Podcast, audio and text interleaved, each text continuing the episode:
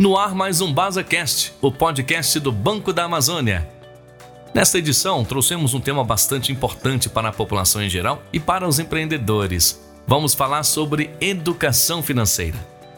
Estamos começando um novo ano e é bastante importante iniciar 2023 organizando as contas e se planejando melhor, né? Por isso, contamos com a participação do especialista em finanças, investimentos e banking, Rodrigo Gomes, que também é o nosso gerente geral da agência de Cametá, no Pará. Rodrigo, seja muito bem-vindo ao BasaCast. Olá, é com grande satisfação que eu recebo esse convite para falar um pouco sobre educação financeira. No caso, é uma temática que cada vez mais as pessoas têm procurado informações e que faz toda a diferença na hora para tomar decisões mais conscientes de como utilizar o seu dinheiro. Rodrigo, para início de conversa, a pergunta pode ser um pouco óbvia, mas é preciso ter entendimento do assunto para conseguirmos bons resultados no ano que está chegando, né? Dito isso, eu lhe pergunto, Rodrigo, afinal, o que é educação financeira? Ótima pergunta para nós iniciarmos. A educação financeira nada mais é do que a compreensão sobre conceitos sobre finanças, é, investimentos e economia e como nós podemos aplicar isso no nosso dia a dia para tomar decisões muito mais acertadas e saber como obter, né, é, é, digamos assim, uma melhor forma de como gerenciar o nosso dinheiro. De maneira simples, seria isso. Compreendido isso, vamos agora falar sobre algo que eu acredito que seja recorrente em grande parte dos nossos ouvintes. Muitas pessoas acabam não colocando na ponta do lápis todas as contas mensais, não sabem quanto ganham e tampouco quanto gastam mensalmente, e assim acabam chegando no vermelho no final do mês. O que, que os nossos ouvintes podem fazer para ter um diagnóstico completo de suas finanças e saber como gastar menos? Excelente pergunta. É, nessa pergunta, é, não tem como a gente fugir. A gente precisa fazer as anotações de todas as nossas receitas e despesas. Aí você escolhe a melhor forma. Você pode fazer anotando realmente no papel e caneta, ah, ou por meio de uma planilha, ou mesmo por meio de um aplicativo. Você vai ver a melhor forma que você tenha é, facilidade, né, e, e tenha ali um, um, recurso que possa otimizar aí essa sua, esse seu controle. A partir disso, desse mapeamento, você vai conseguir identificar as suas receitas e despesas. E nesse, nesse processo é importante destacar que você precisa identificar as suas receitas fixas e receitas variáveis, assim como as suas despesas. E nesse processo, você vai ver aquelas que todo mês você vai comprometer ali o seu, o seu orçamento, que são consideradas as despesas fixas. E a partir disso, aquelas que você não tem ali, digamos, um controle de quanto vai ser no final do mês, você pode ali fazer umas adequações ou mesmo é, retirá-las para que você possa ter ali no final do mês um valor que você precisa reservar. Nesse processo é muito importante destacar isso, porque você não pode jamais gastar o mesmo que você ganha. Você sempre precisa fazer um controle para que você consiga ter uma reserva. É um processo difícil, mas necessário, porque a gente costuma dizer, você precisa se pagar primeiro. Rodrigo, muita gente sabe que para equilibrar o orçamento doméstico e o das empresas, é preciso comparar preços, né? Tanto no supermercado como dos fornecedores. Essa é realmente uma boa prática? E qual é a melhor forma de fazê-la? Ótima pergunta.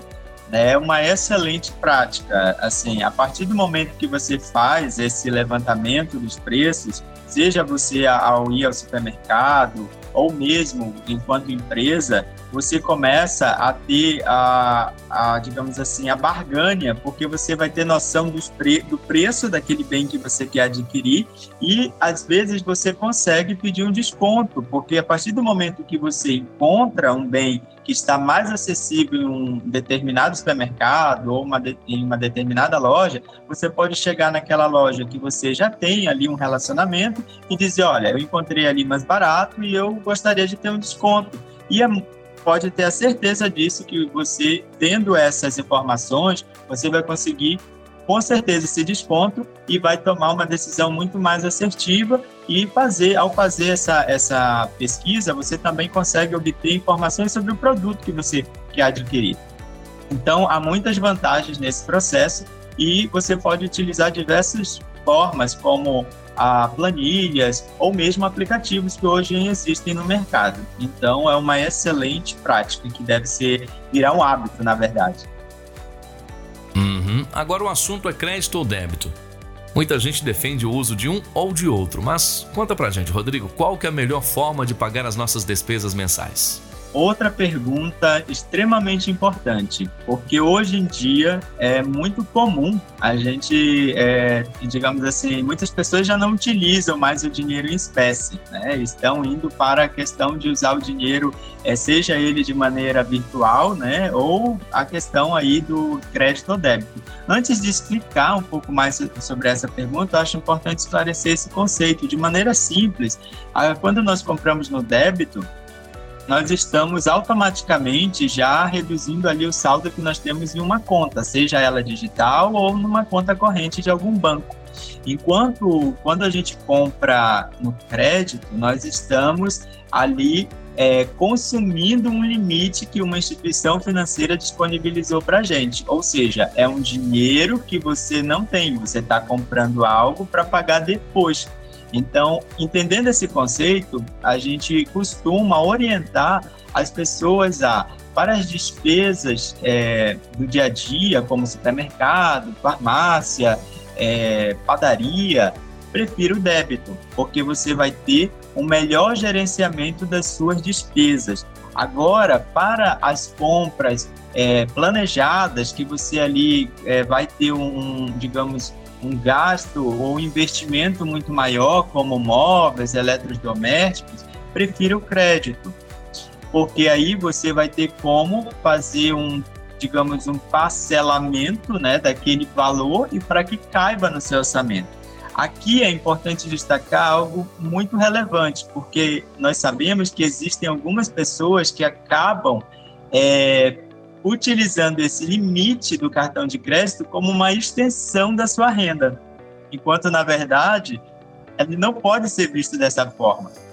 Ele precisa ser visto como um limite em que você vai utilizá-lo de maneira planejada, que é, a partir do momento que você parcela a sua despesa, aquelas parcelas precisam caber no seu orçamento mensal para que você não tenha problemas, porque isso hoje é um, um, grande desafio, porque muitas pessoas acabam não tendo esse cuidado e acabam se endividando e isso acaba virando uma bola de neve e prejudica ali as suas finanças. Agora, antes de encerrar, eu queria que você desse uma dica extra, mas super importante. Como é possível economizar dinheiro sem deixar de lado as necessidades básicas, tanto familiares quanto para as empresas? Bem, uma dica é muito importante também isto, a gente destacar aqui outra, outras informações sobre a questão da educação financeira. É, a questão é esclarecer sobre um conceito muito importante, que é a questão de o que é qualidade de vida e padrão de vida. Isso para as pessoas físicas, né? Para as empresas, a dica vem logo na sequência.